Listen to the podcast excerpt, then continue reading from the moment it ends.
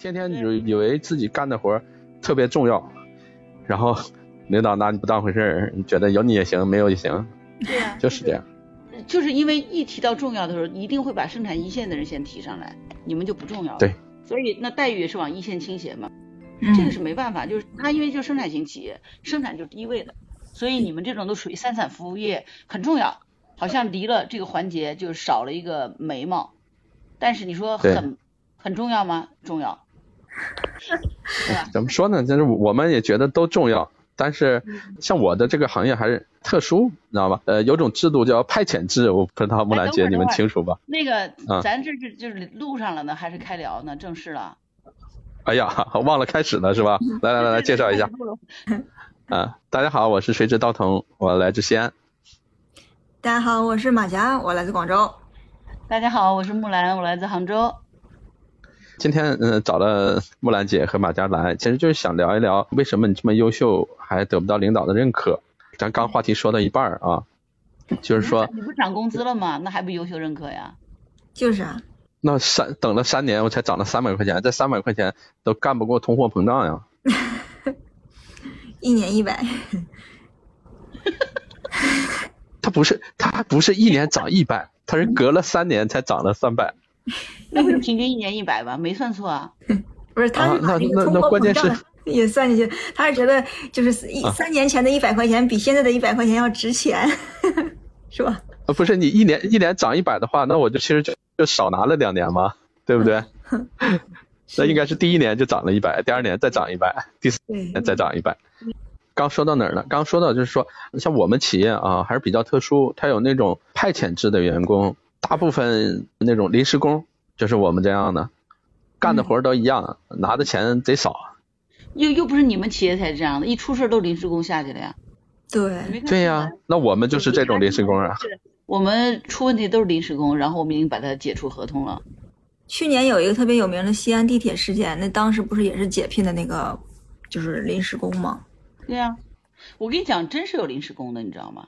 嗯，现在可多了。我我就是啊，那什么叫真是有呀？我就是啊。不是你你那个还不叫临时工，你那个就叫合同工，就是或者说聘用制的，真有临时对工。聘用制对。对你至少还你跟你单位交劳保吧？啊，对，保险有的。对呀、我说的临时工才真是临时工呢，警民共建嘛。然后我们企业当时就是在那个街道那边，因为我们都在市里面嘛，就是你这种大集团企业，我们办公的那个地方那儿有有一个主干道，就是一个大的红红绿灯口，就是那种车流量比较大、人流也比较大的。那他早上早晚他不都是要有人去指挥交通嘛？但他其实交警的配置又不够，所以呢，企业就要做这个警民共建，然后共同为社区做建设。嗯我们企业就雇了四个人，以协警的身份去每天给他们去早中晚三三趟，给他去指挥交通去，然后工资是由我们出，人是由我们派，但是活儿交在那儿干，就他只是就是到点儿去上班去干活去就行了。人员的管理啊，啥东西的，现场管理归那个相关的就是使用部门，但是人的归属属于企业的。嗯，那我们应该也都是这样的呀。像我们在这个公司干活，发钱的是另一个公司给我们发。你们都属于一个体制里头的嘛？那你签合同签在这家公司，签在另外一家公司，得到了补偿和公司的这个劳动用工成本，它的核算是不一样的。那我同时我一个集团有八家公司，我给他撸吧撸吧有啥关系呢？嗯，福利待遇不一样啊，那放到我们身上差别很大呀。所以我说你三产嘛，好吧，就是你知道，就过去那种国营单位，它就有一种就工贸公司，就是嗯为了安排厂里的这些什么地啊、家属啊没地儿去，所以他把生产企业，你就就是国营单位原来那种大型生产，什么钢厂啊、炼油加工厂、化工厂啊，就是这种煤矿啊，不都是这样子的吗？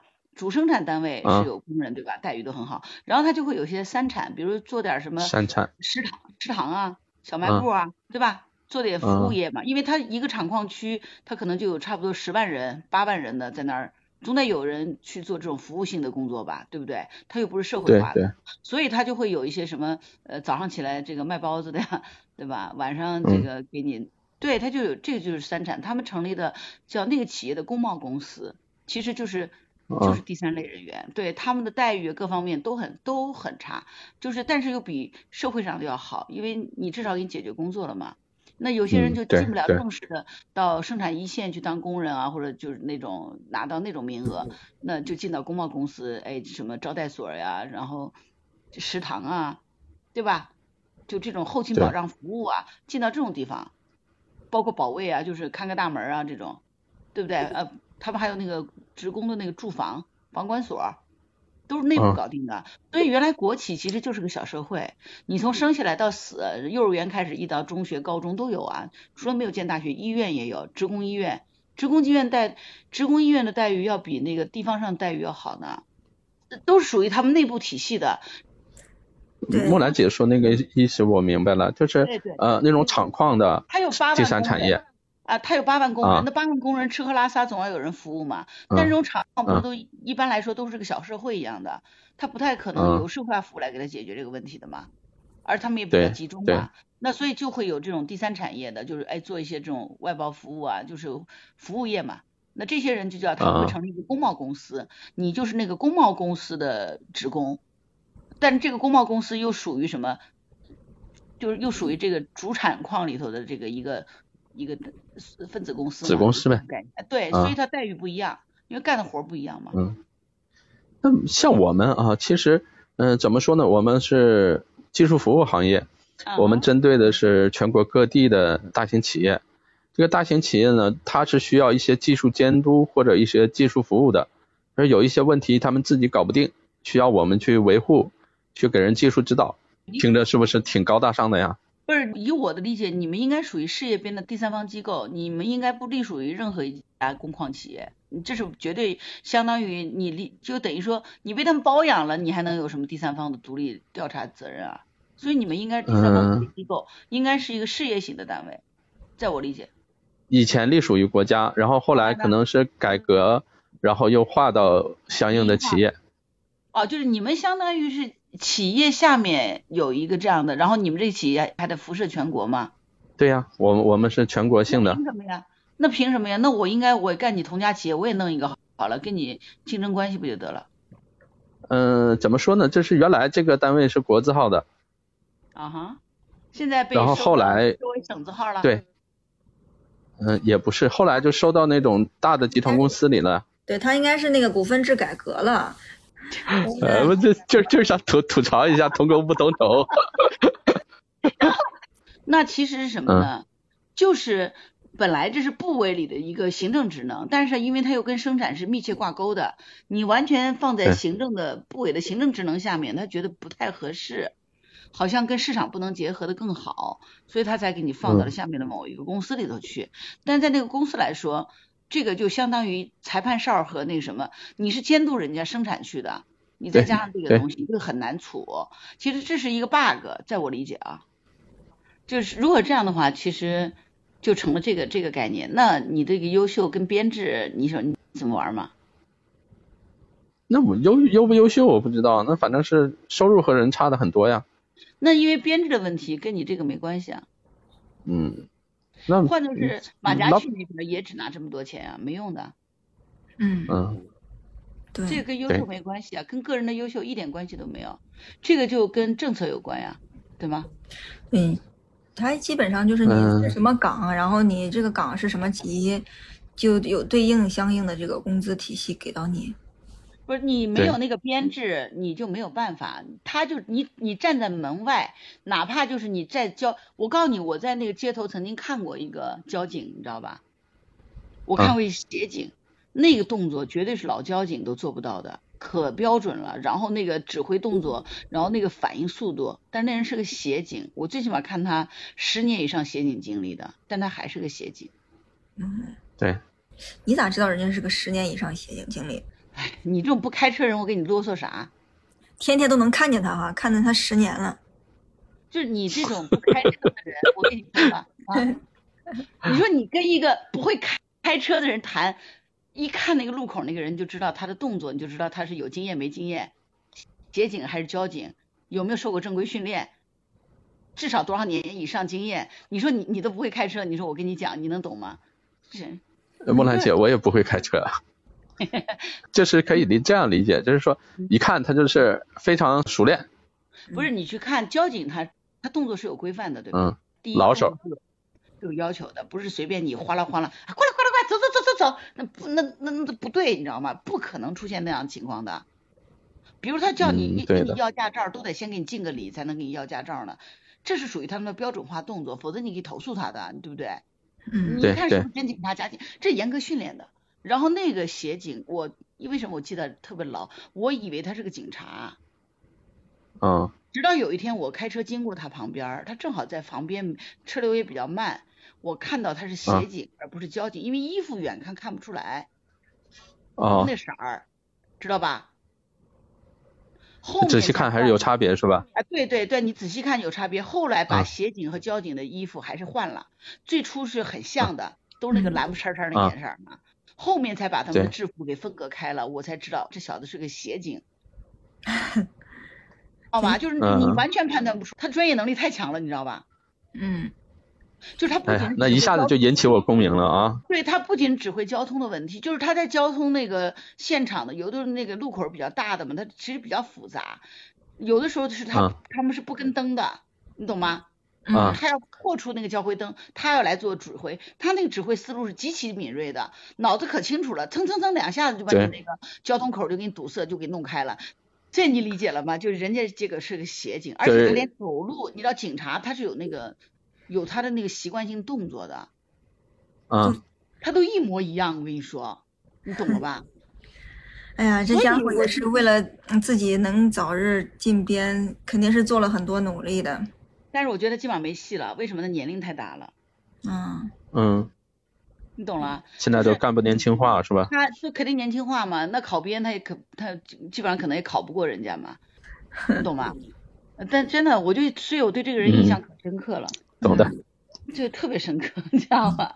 那你说他不就是个协警吗？嗯，啊，你们说这些都是在体制内，其实很多都是嗯无能为力的。我这有一些经历哈，是他不是在体制内，但的确是人家很优秀，然而却也是一直得不到领导的重视，这种就很无奈了哈，因为他不在体制内。说这个是个什么情况呢？就是我有一个同事，我们是一个私企哈，按理说，呃，私企你只要干得优秀，而且你还能让领导看见你，那基本上领导就会很重视你了。因为尤其是这种中小规模的私企，它没有那么多弯弯绕的，它更主要的还是想把这个呃业务给提升上去，公司能走得快一点。但是呢，就我有个同事，他能力特别强，呃，干的也比较出色，跟这个领导的关系呢也很好，可是就是得不到这个老板的重视。因为他是什么样的一个状态吧？他跟这个老板他们很早就认识了，就是在这个我们这个公司成立之前他们就认识，而且公司就是还没成立的时候，我这个老板就在这个同事的办公室工作了一段时间，就是借用那个同事的办公室去这个 搞自己的事情，啊、这样的一种相当于是铁哥们儿之间的关系。呃，哎，我们公司成立了之后，没几年就把这个同事给从他原来那公司拉过来了，就是当一个部门的这种经理吧。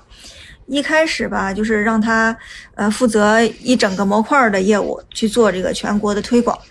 他就是这老板，其实就是把整个模块给到他了，也不怎么管，一切都由这个同事说了算。就是在这个模块下哈，哎，结果过了差不多有个呃五六年之后，公司要转型了。以前可能是纯粹的那种设备销售型的企业，但是要转型成为什么呢？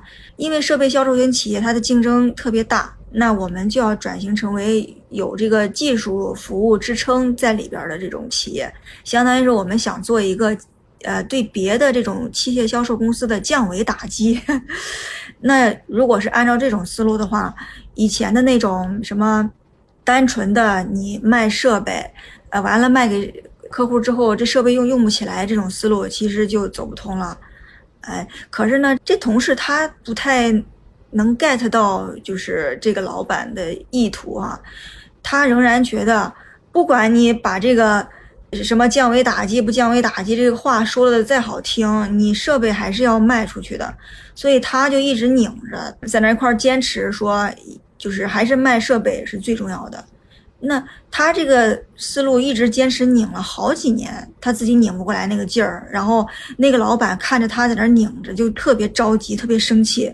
其实一开始这个老板跟那个同事说话的时候还是挺客气的哈，哎，还允许他相互之间就是跟那个老板他们争论一下。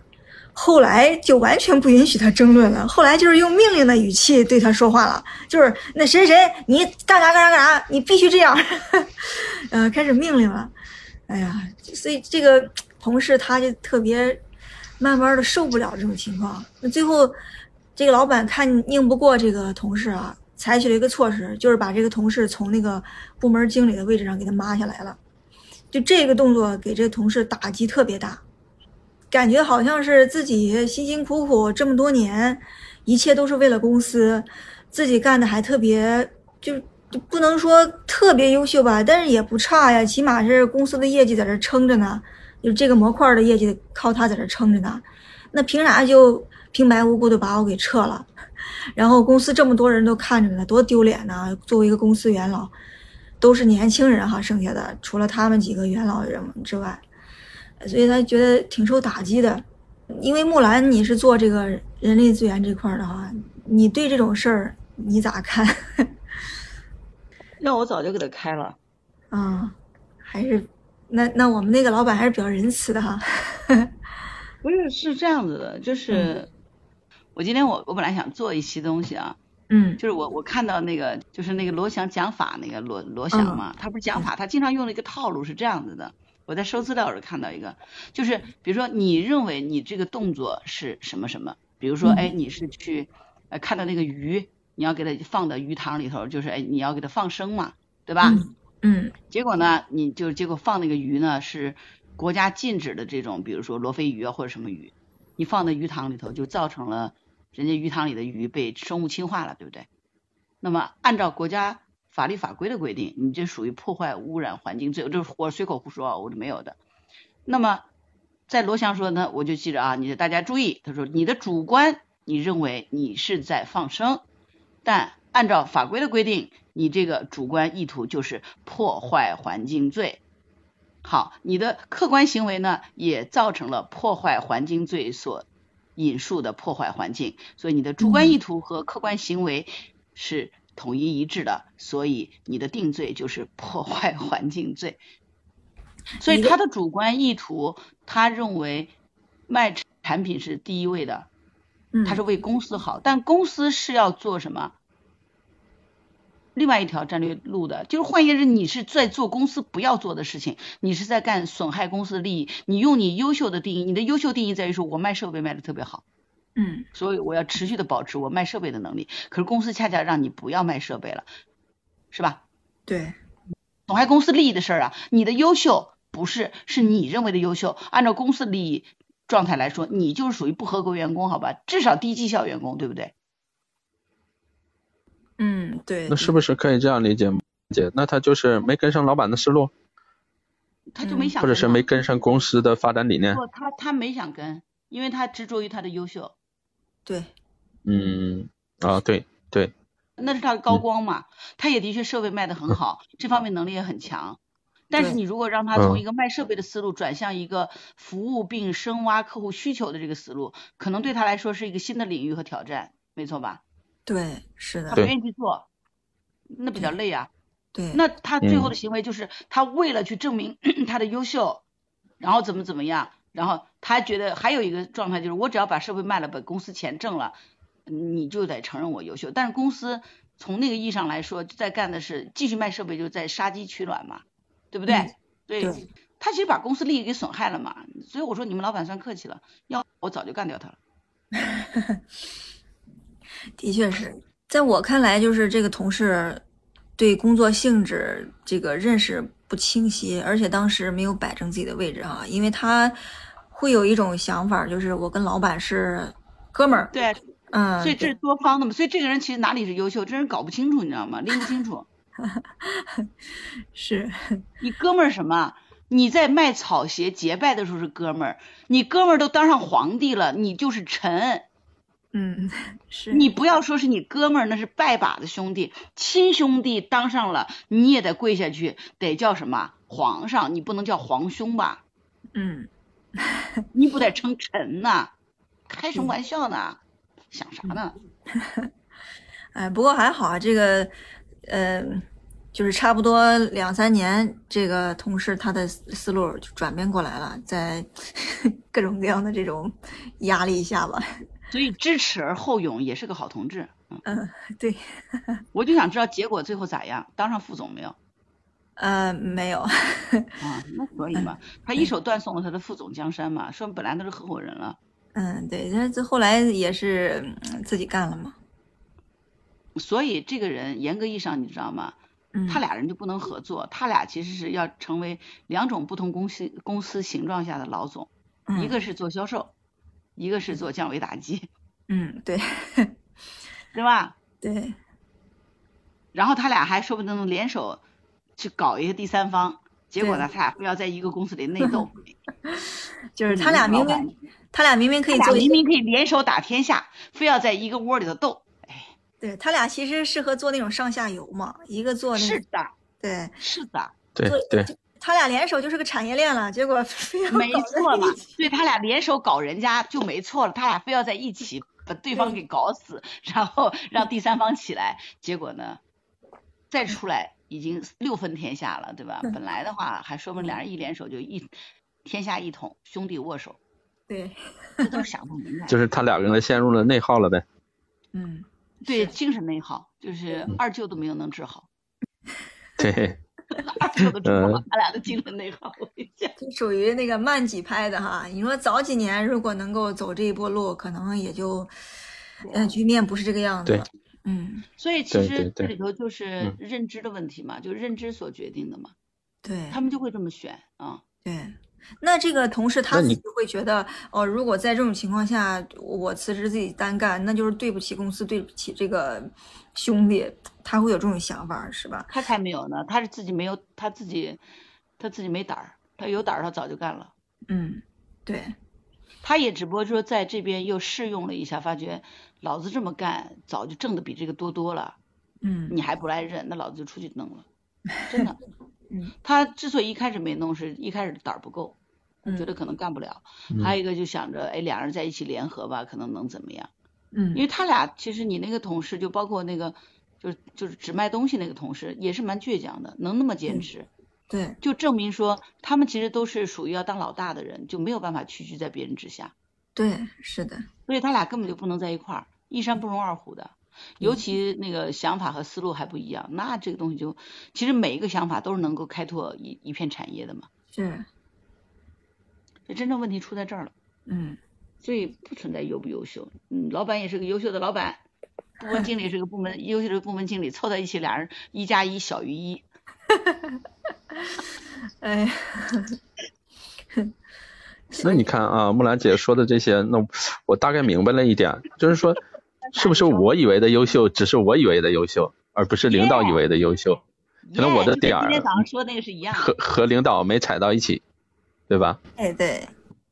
啊，我记记得一句话叫什么？叫干活不由东，累死也无功。那可能我是不是就在做无用功？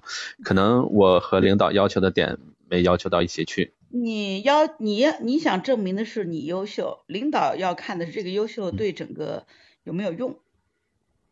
嗯，对对，对吧？那你说这个只是出发点的问题，对吧？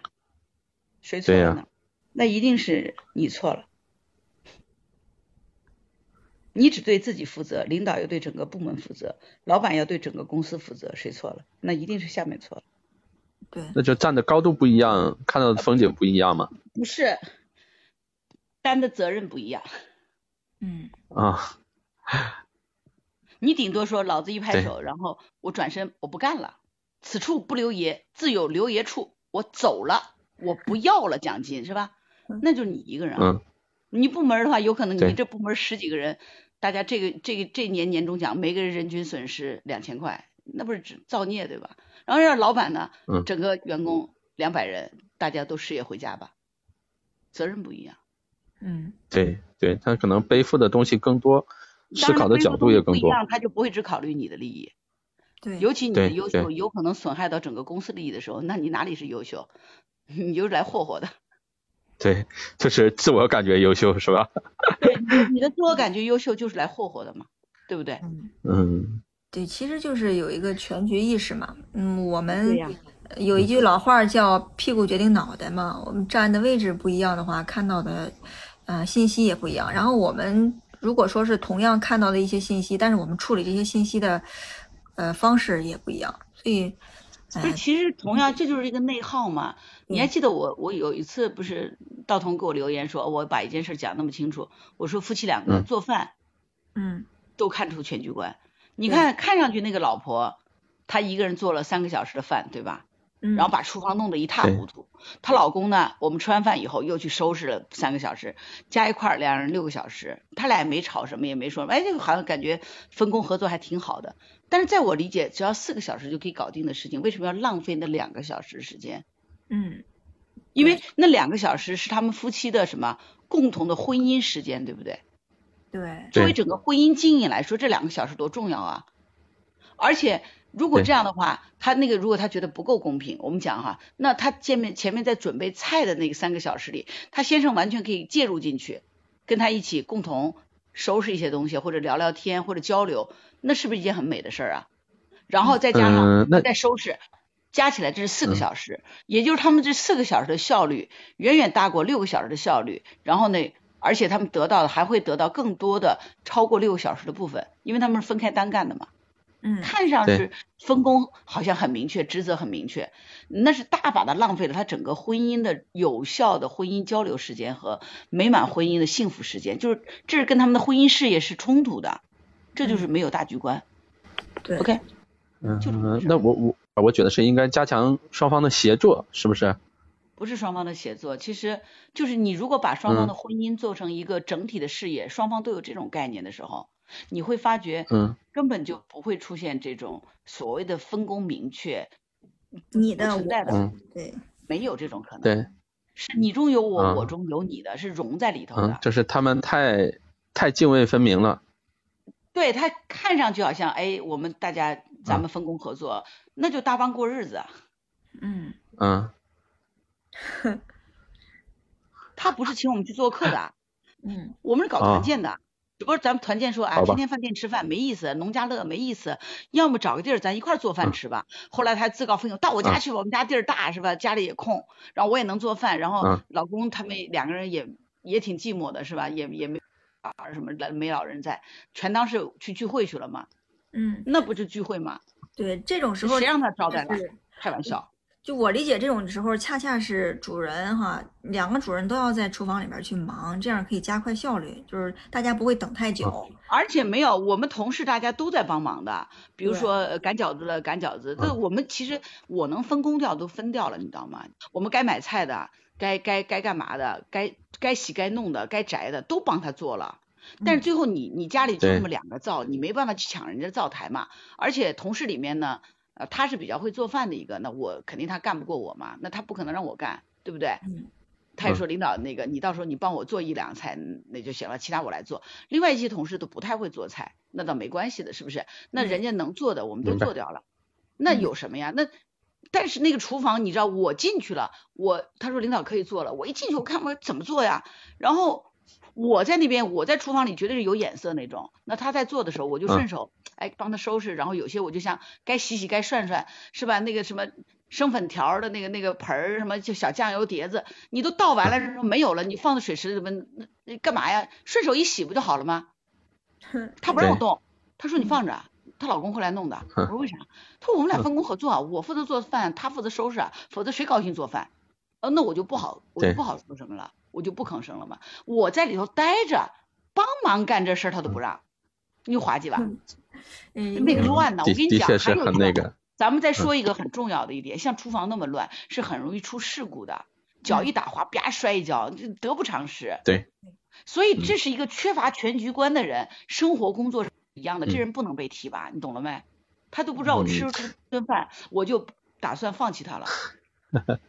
呃，但是木兰姐啊，你看，啊，你，嗯，相同的问题，我，呃，我遇到另一种困惑，就比如说我们在现场工作，可能也涉及一些协作的问题，呃，然后就像有一些活儿可能不属于我，但是我如果付出一分力，我就可以把它干好，嗯。呃，然后别人来呢，可能重新再理，重新再弄，可能要出三四分的力才才能把它干好。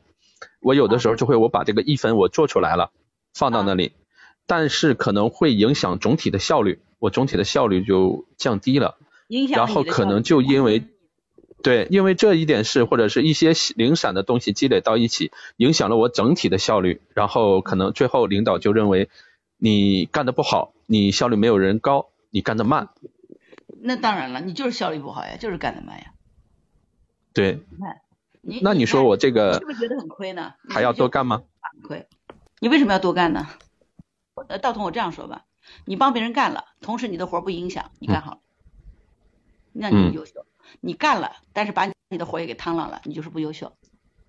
嗯明白了，你这能明白了，对对对，说你没那对那可能这就是我能力，你多干那些干嗯啥呢？你干了那个东西，当你自己本职的工作因此而受影响的时候，你就是不优秀。你要有本事，本职的工作还干得了，同时还帮别人干了，那我天天给你评奖，嗯个个是让向对上向对对学习。为了帮人家把自己的活趟浪下来，你还委屈的要死，要你干嘛？也早就看掉你了，还给你加工资三百块钱，门儿都没有。三年了，就是给你个面子，我跟你说。对呀、对，我也是这么想的你现在知道原因了吧？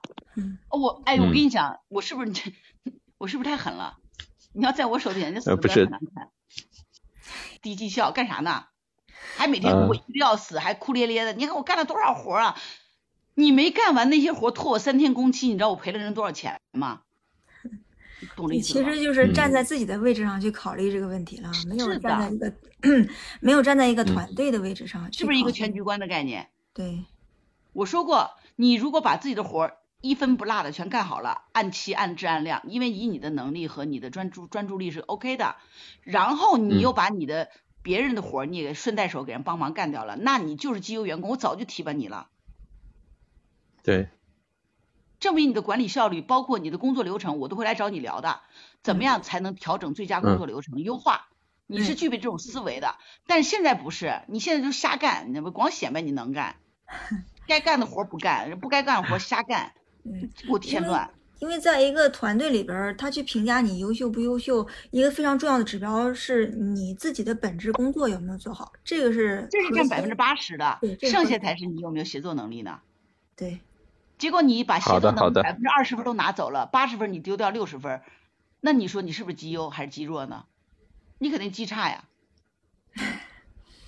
明白了，明白了，这个一语惊醒梦中人啊。就是你那三百嗯块钱赶快发出来，咱俩红包抢一抢，算拉倒了，否则跟你没完。好的，好的啊，你懂了没？所以你看你你这思路出问题了，嗯对吧？OK 啊，对，嗯所以你很优秀，但是为什么别人评价不优秀呢？原因嗯在这儿，嗯，的确是。嗯对吧？你老是去那你看啊，木兰姐，像前面咱们都是设定了一个立场，就是说，呃，那像我员工是可能理念上有问题，然后领导是正确的，那有没有一种可能是员工是正确的，领导有问题呢？有啊，但是问题是这样子的，出了事儿以后谁担责任呢？你这话能回答我吗？那这个谁谁谁干的活儿找谁呀？这个跟这个跟你的那个思路一样的。对，那好，我再问的清楚一点，那个太干了，所以我要问清楚，嗯你给我讲个事例是什么？不是针对这一点的，就是咱们设的这个大的立场，就是说我本身很优秀，然后领导觉得可能你没有那么优秀，那得有标准啊，不能领导嘴上说说的。如果你前面把活儿都干完了，然后还把别人活儿都给担了，那个领导就说你每次都不优秀，那是穿叫穿小鞋儿，那也得有，他也得拿出东西才行啊，不是由他说了算的。我特别爱看《亮剑》，我印象当中，《亮剑》里嘛，呃上级的命令让李云龙干什么，好像有一仗，让他撤退领导就不同意打嗯，他就对对，然后，嗯，李云龙的那个就觉得根据现场判断，那我这个我还是要打的，最后呢，他就按照他自己的想法来了，他打了，而且赢了，那这样的可以证明吗？这个不不能够证明，这是属于特别的这种突发事件。我们才有一句叫做“将在外，军令有所不受”，对吧？嗯，那就是我授权给他，遇到这种特殊情况的时候，是可以允许他做这件事儿的。李云龙如果按照上级的这种判断，那么上级的判断应该是对的。他之所以这么打，一定是上级得到消息和判断的时候，当时的情况和实际情况是有偏差的，所以他就坚决的打了。我觉得一定是这样子的。就是啊这个例子，咱们再反过来，假如说李云龙他打败了，那这个责任一定不只是李云龙他一个人来承担，他那个上级也要承担责任的。所以说，李云龙他其实那个马甲，你冒一个先不要给他跳进那么快，他他现在道童跟不上那么快，我们可以倒过来，道童你先说。我不知道我要说啥了。不是你要说你要说像李云龙那个打赢了逆成败论，跟你讲是这样子的，一般情况下，嗯呃，我们对于管理者是有授权的，包括像你这样的独独立的技术人员出去，对于检测嗯这件事儿，用什么样方法检测这件事儿，严格上是不会来干涉你的。对对，我们的本来的想法说这套设备你用这个方法来检测就好了。好，正正常情况下，三年这样的一个设备，我们用这套东西来检测就可以拿出来。结果你到了那儿以后，你发觉那个用 A 方案就根本没有办法进行检测，是因为那个工厂所处的地区，或者说那个工厂这个设备安装的位置，导致了它有些地方它是受损的，你必须要用 B 方案来检测，是不是这概念？对可以这么理解。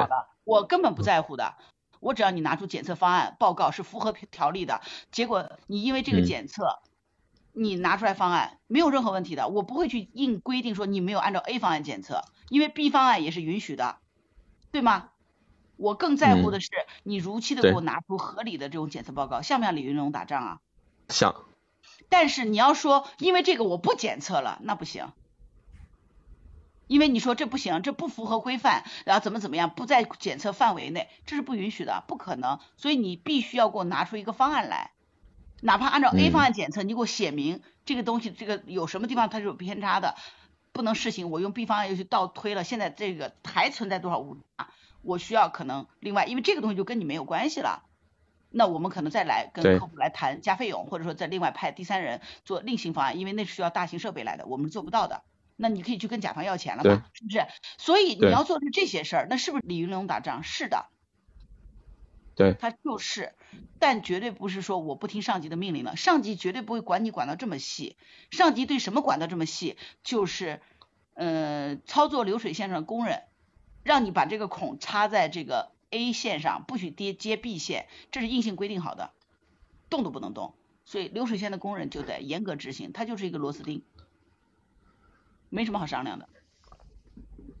你其实都不完全正常，这个其实是跟那个企业或者说组织它所处的阶段有很大关系的。如果说你刚才道童举的例子是李云龙的例子，那那会儿其实我们可以把它看作是一个初创企业。如果说再放到现在，如果说放到现在部队里边有这种情况，那不管他打的是什么仗早就给你对，早就给你撤枪毙，你，对早就枪毙你了，开什么玩笑？对，所以那个时候，嗯那个时候连枪都不给你，能够有个命上去把鬼子给干了就不错了。所以这个它是嗯有个因时因时地利，但是在企业当中，我讲是说，就算初创期，它也分成了一个你有没有提前跟报备是有很大关系的，嗯，能明白吗？对这是很大关系。明白明白哪怕你的报备只是打个电话，嗯发条短信，没有得到正式的这个回复之前，你都不可以动，对，除非紧急情况。嗯就是我们的优秀，严格意义上，我们都渴望个，我们这这里存在一个个体优秀和团队优秀的这个这个这个差别。个体优秀不代表你就是团队当中对团队有利的，有的时候过于个体优秀对整个团队是有破坏的。其实我们是很我们是很防备这样的状态的。道彤，你能理解这句话吗？明白明白，那可能就是像我之前的理解就有偏差，就是觉得，哎，我是对的，然后 领导可能没我的对，对，呃，现在我明白了一些技，术啊，你只是从技术啊，从什么这种方面，就是从某一个呃单项维度去考虑这个事儿，但实际上你的领导考虑这件事儿是多多维度的，那些维度你是不知道的，所以对你的单项维度的正确，不代表他的他是在做平衡的，也就是从你这边百分之九十支持你，那另外百分之十不支持你，只是为了要让另外一个维度上来。啊，我们这样讲吧，你看啊，我们在做那个销售考核的时候，嗯，那我们就谈销售啊，就是比如说我考核的时候，嗯我会考核最起码最起码是四个指标，哪四个指标你知道吗？卖的想想多少？销售，对你自己在销售，对卖了多少叫销售额，对吧？销售收入，嗯，呃，挣多少钱？呃，利润，对吧？呃，花了多少钱？成呃花了多少人就是那个费用嘛。那我能想到这三点。对，你会不会只看它的销售额呢？呃，不会会。吧？你会不会只看它的利润呢？也不会是吧？然后你也不会只嗯看，对对，那其实你还少一样就是坏账，钱啊，有就要不没有收回来？的钱。对对，嗯 所以那还有一个合同签订数，老合同和新合同是不是不一样？老合同叫什么？老客户维护那个成功率，老客户你给我们有一个丢。还有一个呢，新嗯开发合同，就是新新开发的啊，有没有开新客户，这几个指标我们一定会都有的。我但是我跟你讲，你会发觉下面这这五五六个指标一卡，基本上这个销售部门他就逃不掉了。但是你去看那个销冠，他就是只想干，哎，你看我把合同签了，我销我多少销售金额，那个账回不回来跟我有啥关系啊？是不是这样子啊？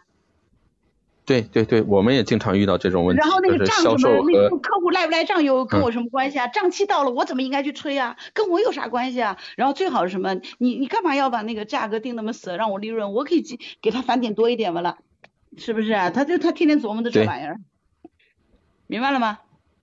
明白了，所以如果我我对不同销售部门我还有不同的那个呃系数的，你比如说 A 部门，我是让他去做什么、拓展的，我就一定会对他什么，在费用和什么新客户开发这放松一块的些是吧？我会松一点，对。嗯。但另外一个市场已经稳扎稳打了，我们都占了百分之九十了。那个时候老客户，我就一定给什么很高的偏偏率。你给我丢一个客户试试看，嗯，对不对？对，那有哪有公平可言啊？那各个销售部都来给你挑，你知道吗？嗯 你就先知道我得罪人了。嗯，但是前提是他们也光他要干不过我，因为我是懂业务的 HR，我懂业务，他他谈不过我的。你要不懂业务的人就嗯惨了，你就光跟他说人力资源管理的那套，那疯了。什么绩效考核又这个测又这个系数又那个什么，没戏的。你要拿什么拿财务数据要跟他谈的，你去年你的坏账是多少，怎么怎么怎么样，要谈这个事儿的费用率，你得懂业务才行，反正这不就搞定了吗？那你们来说，我给你考搞定了。你的你的那个客户满意度是吧？然后还有你的报告的这个什么，然后你的数据准确度，然后因为这个缘故，就是还有客户关系，那别人对你是专业认可，懂吗？再有才是你的什么努力程度啊，乱七八糟的，任何东西都是术业有专攻的嘛，咱们谈专业嘛，是吧？对。所以我跟有些大学生说，我说如果那个 HR 都让你看不上，千万别去这公司，公司得多烂呢，骗个人的门面都不搞个好人来，收获了没？所以你到底优秀呢还是不优秀呢？最起码解解决了我 最困扰的一个问题啊。解决了是吧？其实就为什么我们的优秀，呃，领导领导不认可呢？其实真正是因为站在了不同的角度，对不对？对，是呀，其实有的时候，就像最后道童说的那个，那个木兰是从这个思考问题的维度上来说的哈。那其实有的时候也是可以做一些向上的管理的。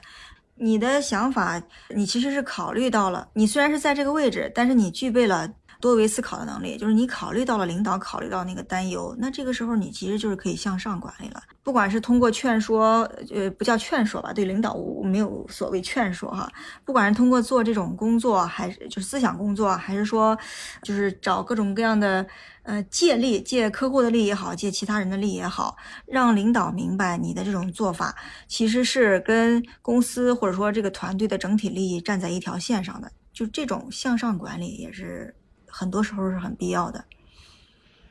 这样讲，道童，比如说你刚才讲啊，你那个不是很多事情别人来干可能花很长时间，但是你可能就是真的两分钟就解决的事儿。就刚才前面讲一开那个例子，对，就我相信这不是个例，那你一定是在实际的工作当中，你意识到了有些事情是怎么样可以去调整，这就是业务优化或者流程优化，或者说工作呃交互之间的这种流程优化。我觉得啊，在我理解啊，对，那你完全可以把它做成一个报告形式的东西，跟你的领导去专门做沟通，建议在整个流程里头进行这样的优化，大家都节省时间，嗯，是不是嗯更好的？比你自己一个人去干要强。那领导能采用就采用嘛，领导不采用，也没有关系嘛，对吧？你能干完自己本本职的工作对吧，顺手帮人干干就干干，不能就不干了。这就叫做你把你自己的经验给他进行了什么整个公司的流程化改造，那通过很大的，对非常重要。而且你通过这种方式，就是领导，除非领导要给你专门穿小鞋，否则他基本上会认为你对这个问题进行了一些思考，你是一个可用之人，他看到了你的这个努力。一般来说，除非那个领导脑残到怎么样了，像你这样的员工，一定是被优先录用和提拔的，因为你你写这份报告，你没有私利，你也没有什么炫技的意思，其实你是经过思考的，提出一些建议跟改善，对也不在对指责谁不对，嗯对吧？那对这个他不接受，可能是因为领导他有其他的考量，是你不知道的维度他没接受，但是你是不是已经尽了你自己的全力了呢？对吧？对对对，所以嗯其实他你他是能够看到你的优秀的，我我相信的，就正常情况，哎呀，我们每个人都是有善的一面，就是大家都希望把事儿干好，你知道吗？就算领导也是一样的。都是希望把事情干好的。对对，只不过站的立场不同，所以你这样的状态其实就是在帮助领导进行更好的管理。而且我们有一句话就是，呃，是所以让听得见什么炮声的人去前线听得见炮声的人去做决策。其实严格意义上就是谁干谁知道。我我可以告诉你对好了，对现场如果说怎么样说，呃这个弄得比较塌糊涂，什么为什么不知道？你只要能够静下心的到现场去跟现场操作的人去看一看，如果他不肯告诉你，你有本事在那盯三天，你都看出来问题了。能明白我意思吗？这是对总管理人才这么干。明白。所以、嗯，就只有真正了解的人才能提出最合理的意见。真的是谁干谁知道。所以我们如何来调动，就是我们那时候在做我们一个很重要的工作的内容，其实调动员工积极性，就调动这个，要让他们把在嗯岗位上的那些什么收获，要主动的能够嗯贡献出来，这是需要用制度来进行这个保障的。那就比如说什么啊什么，就是国企喜欢用的那个那个说法，就是什么金点子奖，什什么合理绩效方案，对吧？这合理化建议。哎，合理化建议，对，合理化建议，嗯我们每每个月或者每个季度去评最佳合理化建议什么之类的。然后这是一个方面，还有一个方面，实际上什么呢？我们可能会去挖掘下面的员工的抱怨，抱怨本身就是点子，懂了没？对，明白很。多人就嗯没看到这个点，这是一正一反两面儿。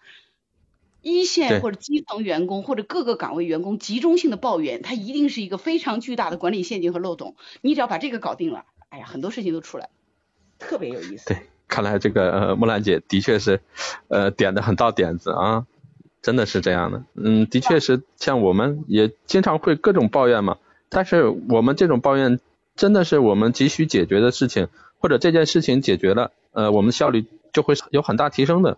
嗯，的确是这样的。所以，如果你真的想从管理角度解决问题的话，我觉得就是一正一反，一个是合理化建议，一个是抱怨。但是抱怨你不能让他就是，你要给你要给他做的细分一点，比如说他抱怨是什么，他要描述一下他因为产生这个抱怨而产生的一个原因是什么，而不是根本原因哦太烂了，这个每次出差都累死我，你这种抱怨有啥意思呢？对不对？对你要写对出具体的东西，我们很可以省很多事儿，比如说差旅费问题，觉得不行，你写出来，我嗯不可能我到处全国各地跑啊。我们定差旅费标准的时候，有可能财务部门他会定的就是宽泛了一点，但是啊，你只要能写出来，某一个地区是怎么回事，怎么怎么怎么样，是吧？那对那我们就调整它，那对大家来说积极性都高了呀。本来这地儿都没人愿意去，我们业务又多，对那现在不就大家都愿意了吗？这这这就节省管理成本，然后大大提高这个管理效率。所以管理出绩效是这么来的，管理真的是绩效的，管理比一般的那个普通的这个技术型的或者某某一些类别里头的这种专业型的，它要出绩效的多，嗯，真的。嗯，所以管理绩效这么来的。那看来像我今天说的这个什么呃，为什么这么优秀，领导却看不到？可能一方面是自己的确不够优秀，另一方面可能也就是说咱的点子没合到领导的点子上。你的点子是为了证明优秀，还是真的要去改变这个问题？这个就决定了嗯你是否优秀。就哪怕你优秀，为什么没有被认可？因为你的优秀如果只是停留在我想用这个方式来认可，得到认可就证明我嗯优秀，那你肯定不优秀。但是我提出这个东西是为了把这个情况真的做改变和改善，那就一定是优秀，哪怕是一个很烂的点子。对，要解决实际问题是吧？是，他是为了解决问题的，而不是为了证明我优秀。明白明白。出发点决定了决定了最后的结果不一样。对，就是用一句高大上的话，就是全心全意为人民服务，是吗？或者说呃不忘初心方得始终嘛，也可以。对对，真的是这样的，嗯。对，就是你往往的出发点。彰显，比如说你刚才那个，你如果是从怎么样能让大家每个人都具备像我这样的能力，把这件事儿从一天变成二十分钟，你这就是在彰显你的优秀。对。但是你要说怎么样才能够在合理的这个调配上面，大家能够把一天时间期可以缩短到两个小时，这就是什么？这在做组织绩效提升，是吧？对。啊，那还有一个角度就是说，那我是怎么样？我的经验总结是，这个事情我们只要把这几步先锁定以后，我们就可以节省后面四个小时时间，这也是分享，它是不一样的。对。OK，所以其实优不优秀，我觉得你很优秀。道彤，真的，就我觉得我们每个人都很优秀，只不过为什么别人不认为我们优秀呢？就是因为这个原因，就屁股决定了脑袋，我们站的位置不一样，想表达东西不一样。哎呀，那咱们今天聊的也差不多了。嗯，好的，今天非常感谢马甲和木兰姐，呃，教会了我这么多啊，嗯，的的确是，可能还是说要让自己的眼界更宽一点，站得更高一点，然后解决更多的实际问题。对，就是你的问题解决能力越强，我的理解就越有效，而且这个是通用的，你放在任何地方都是可以做到，嗯，所以你很优秀，真的，对，关键是能跟优秀的人站在一起，会学到更多的东西，是吧？我可算等到这句话了，累的。啊，可以可以可以，这就优秀，对吧，马甲？嗯，对的对的。嗯，不是木兰心想，木兰心想，你终于说了句人话，是吧？不是他说的，我能够这么说出这么的低俗不堪的话吗？我说的是，你终于走出了你自己的那个圈子，开始破圈了，看高大上。嗯，嗯，对。不行，我跟马马甲我也要跟他卷一下，俺俩我们俩凑在一块儿。俺俩，俺俩，俺俩就得康康康。嗯，我都没说俺的娘了。超越极限，